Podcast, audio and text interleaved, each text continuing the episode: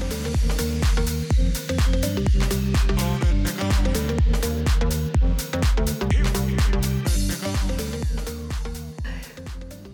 noches, feliz de acompañarlos nuevamente. Hoy me encuentro con Devinet Samaniego, gerente de empresa Sura, y vamos a hablar sobre todas esas opciones para empresas y para emprendedores. Devinet, gracias por acompañarme esta noche. Muchísimas gracias, Nicole. Súper contenta de estar aquí contigo, acompañándote en este espacio aquí. Así que vamos a empezar de una. Hoy te vas a tomar un cafecito conmigo, así que primero quiero saber cómo te gusta tu café. Maquiato. Maquiato.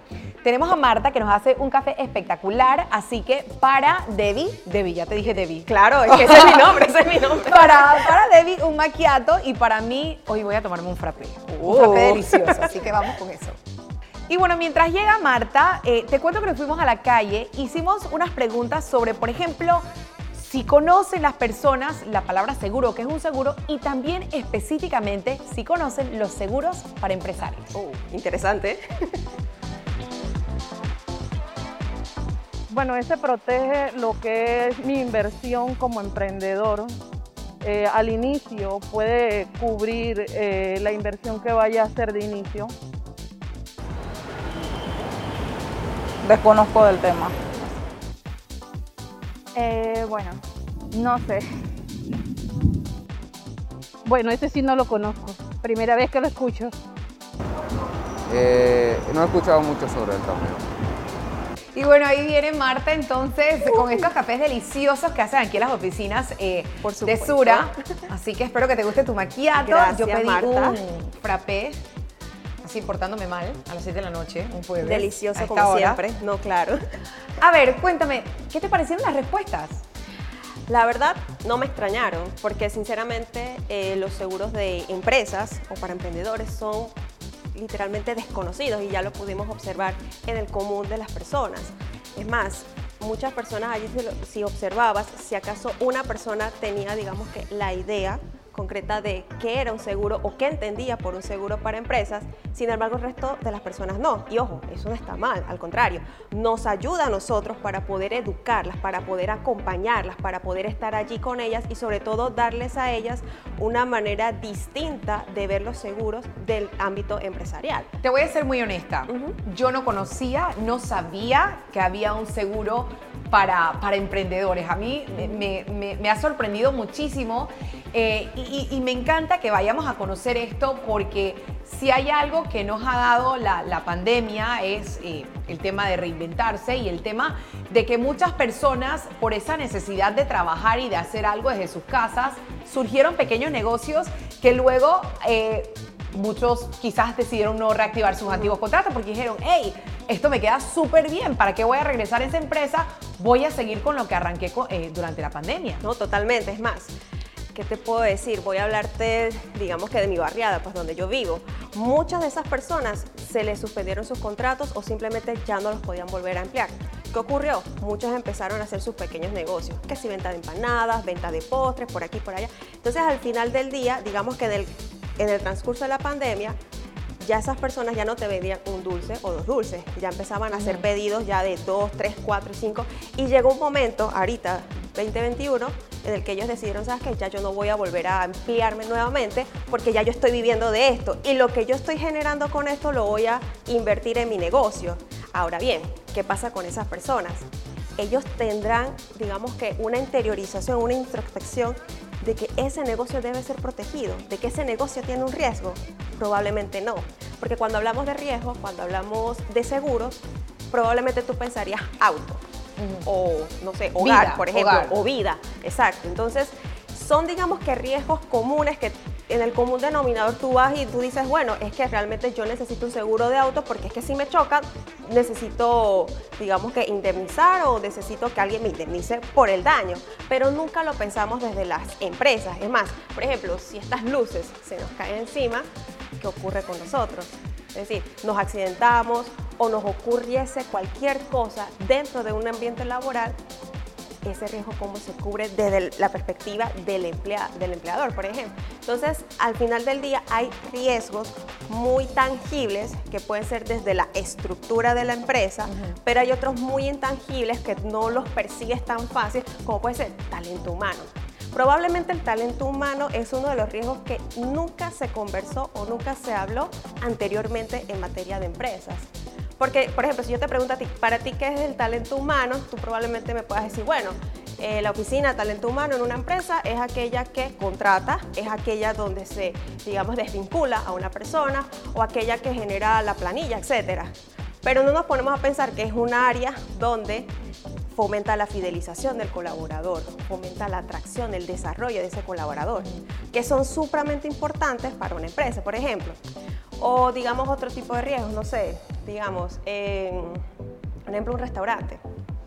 Ese es un tema bueno. ¿En serio? Ese es un tema bueno, ese es un tema bueno porque creo que, digo, todas las, todas las empresas eh, han sido golpeadas indudablemente durante la pandemia. Algunas mucho, unas poco, pero creo que todos hemos sido golpeados durante esta pandemia.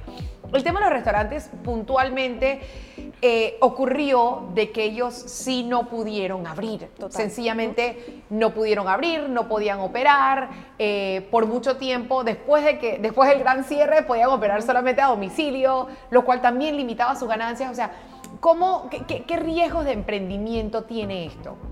Riesgos de emprendimiento, por ejemplo, cómo yo entrego mi comida. disculpa, déjame reformular la pregunta. ¿Qué riesgos eh, tuvieron algunos de estos restaurantes? ¿Qué, les pasó también? Aparte de lo obvio de, estar cerrado y, no poder contar con ese... con ese ingreso? Por ejemplo, muchos no contaban con el domicilio, que era como el requisito fundamental para que las empresas o los restaurantes pudiesen operar durante ese, ese tiempo. Entonces, ¿qué pasó? Ah, bueno, hay unas plataformas acá en Panamá que entregan a domicilio. Entonces, algunas se adecuaron a esas plataformas e incluso algunas idearon sus propios domicilios, sus propios domicilios y empezaron a generar, digamos que ese o sea, preparaban la comida y era simplemente dije, bueno, llamo y lo recoge y punto, ¿no? Entonces, así algunos empezaron y empezaron básicamente como a ir poquito a poquito, digamos que avanzando. Otros, por el contrario, también lo que hacían era hacer cursos. Hacían cursos, decían, bueno, hoy vamos a preparar un pan o galletas, por ejemplo, o galletas, brownies. Entonces, si bien es cierto, yo no podía abrir porque digamos que desde mi infraestructura yo vendía postres y no tenía manera de cómo eh, repartirlos, entonces yo me diseñé un curso para enseñar a los demás cómo hacer un postre, cómo hacer un brownie, cómo hacer una galleta. ¿Qué pasa? Eso me empezó a generar tráfico y ahí vamos. Al generarme tráfico a través de redes sociales, Facebook, Instagram, que creo que fue la más, la que más se utilizó durante ese entonces, la gente empezó, digamos que, a ver, ok, ya estoy generando otras formas, otras formas de comunicar con mi público y ya los puedo, digamos que, transformar desde mi estrategia empresarial otra forma de entregar mis servicios y mis productos, no necesariamente desde la entrega de una comida, sino también enseñándoles a prepararla. Y ya tú vas viendo ahí un poco de lo que es la transformación estratégica de cada negocio, incluso la transformación del riesgo. Porque, por ejemplo, ese restaurante que se dedicó a, no sé, a, hacer cursos, ella pensaría, bueno, ahora cómo yo protejo o cómo yo mercadeo, cómo yo genero una reputación ¿no? hacia mis clientes, aquellos, a generarles confianza. Que eso digamos que no es el común denominador, pero ¿qué tiene que ver el riesgo reputacional con una empresa si eso es algo solamente de mercados? Tiene mucho que ver, porque hoy en día no nos movemos por marca, nos movemos por quiénes somos como personas específicamente. Entonces, al final del día, lo importante aquí es cómo nosotros logramos transformarnos, cómo las, las, digamos que las personas o las empresas lograron transformarse durante toda esta pandemia. Vamos a reforzar el tema de los, de los riesgos regresando a que yo soy esa persona que decidí a ver, regresemos al tema de las empanadas. Yo comencé a hacer siendo 10 empanadas y después hice 100 empanadas. Compré mi horno de convección, tengo mi página en Instagram, mi página de Instagram está súper linda con fotos profesionales, cobro por diferentes medios de, ACH o hasta por plataformas, ta, ta, ta. ¿Qué riesgos se ven involucrados? Porque, por ejemplo, hay muchas personas que, que no saben la parte legal que tienen que tener realmente para operar, porque como todos estos negocios surgieron desde casa, o sea, va a llegar un punto en donde tienes que estar eh, legal. ¿Cómo me ayuda Empresa Sura a no solo minimizar mis riesgos, a estar eh, en línea en la parte legal, en la parte de permisos de operación eh, y cómo me pueden orientar ustedes también en temas de, mercado. Mm, Digamos que bajo el ejemplo de las empanadas, por ejemplo, sí, totalmente cierto. Eh, ¿Desde dónde, cómo te acompañamos nosotros de Empresa Sura? Desde un modelo de operación que tenemos desde lo que es la proyección, es decir, partimos de las incertidumbres o de aquellas eh, necesidades o dolores que pasa esa empresa, pero primero tenemos que conocer realmente cómo está ella hoy en día. Es decir, ah, ok, bueno, listo, Nicole, tú tienes un, un horno, tú tienes, vendes empanadas, ¿Tienes eh, aviso de operación? No, ok, listo. no Tienes que sacar tu aviso de Tienes que operación. sacar tu aviso de operación. ¿Tienes de casualidad un... Tu carnet de salud. Tu carnet de salud, carnet de manipulación de alimentos. No, ah, entonces eso hay que hacer gestionarlo. Entonces ahí hay unos riesgos legales que no se visualizan de manera sencilla o, de- o a simple vista, pero que cuando tú vas interior, interiorizando la conversación con esa empresa, ya tú vas viendo que hay otro tipo de riesgos que la persona no, no observa y cuando ya tú le amplías eso, ¡ah! Tengo que sacar mi aviso de operación, tengo que sacar mi carnet de manipulación de alimentos. Y en el caso, por ejemplo, eh, otro de los riesgos, suponiendo, yo puedo vender, desde- yo puedo tener, mi, digamos que yo tengo mi aviso de operación, yo tengo mis carnet de salud, ya estoy en regla ahí. Pero yo decidí que mis empanadas se vendieran en otro lugar. Ya cuando tú vendes tus empanadas o tu producto en otro lugar, tú tienes que tener permiso sanitario, registros Sí, sanitarios. registros, ajá. Tú también me ayudas en, en- en ese tema, me orientas Ta- para te sacar. orientamos totalmente, es más, te damos una guía, porque digamos que si tú me dices a mí, bueno, es que quiero sacar un registro sanitario o un carnet de manipulación de alimentos, y si solamente te digo, bueno, vete a la ley tal para que la leas, eso para ti va a ser una bomba, porque Yo no tú me dices de que no te la vas a O leer sea, y no, y honestamente. digamos que no es tan, no es tan masticable para, para nosotros en general, no es tan masticable. Entonces, ¿qué yo hago contigo? Bueno, listo, mira, esta es la normativa, como porque de todas maneras tienes que conocer cuál es.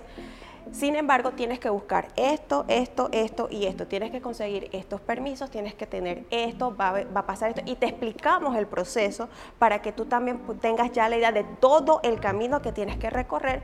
Y digamos que si por, alguna, por algún motivo yo directamente no hago la gestión ante la institución, te acompaño a través de un abogado respaldado por nuestra, digamos que por nosotros, y que te va a acompañar en todo ese camino.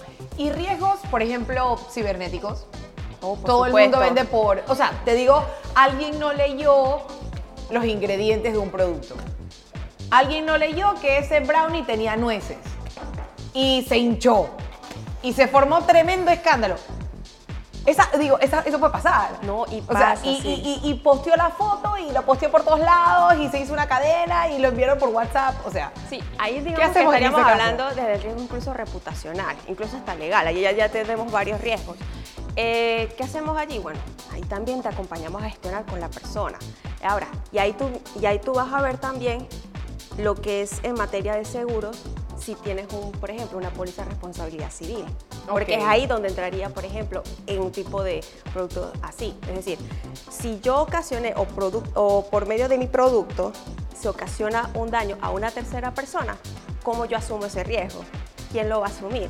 Ah, que no tengo un seguro porque yo pensé que yo no lo necesitaría o que eso nunca me iba a pasar porque yo vendí 99 brownies y a nadie le dio nada y solamente una persona fue el que... Ajo. Entonces ahí hay un tema. ¿Qué pasa? Entonces te toca, bajo tu patrimonio, bajo tu propio bolsillo, asumir ese riesgo. Uf. ¿Qué pasa? Imagínate, el, no solamente desde el aspecto legal, porque esa persona puede instaurarte una Sí, si, no, si el producto no dice Puede este producto está hecho con nueces, claramente. O sea, ese son el tipo de cosas. Este producto está hecho con marisco, eh, nueces, las cosas, por ejemplo, la, La Por lo menos las información. más comunes de alergias de las personas. Total, total, es más.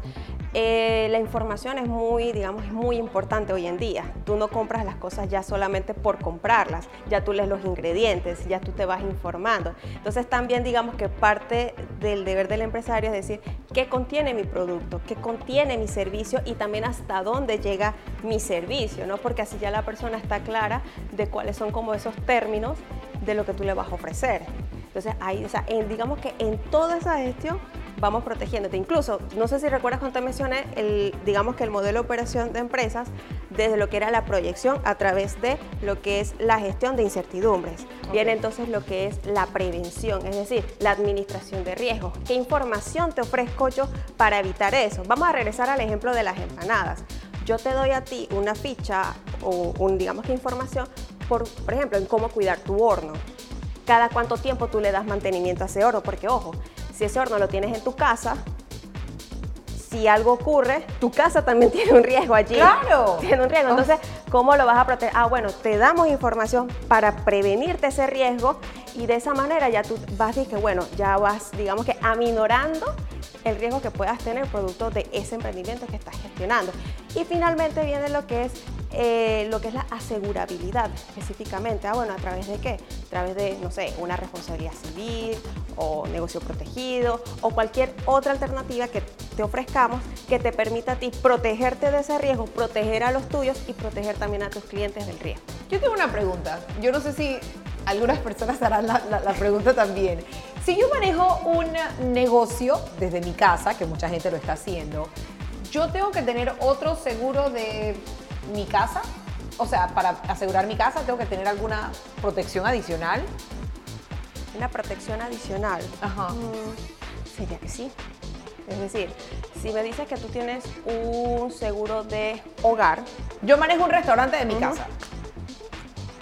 un restaurante desde tu casa. O sea, a domicilio, empanadas, eh, listo. galletas, Por ejemplo, ¿cómo tú proteges la mercancía que vas enviando? Porque a veces ni siquiera es desde el hogar, desde la gestión que realizas, desde la operación que realizas.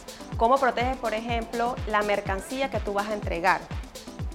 Eh, ¿Cómo tú gestionas o aseguras que la información o los productos que aparecen dentro de tus empanadas es la información correcta o que el cliente se sienta, digamos que, confiado en lo que tú le estás prestando?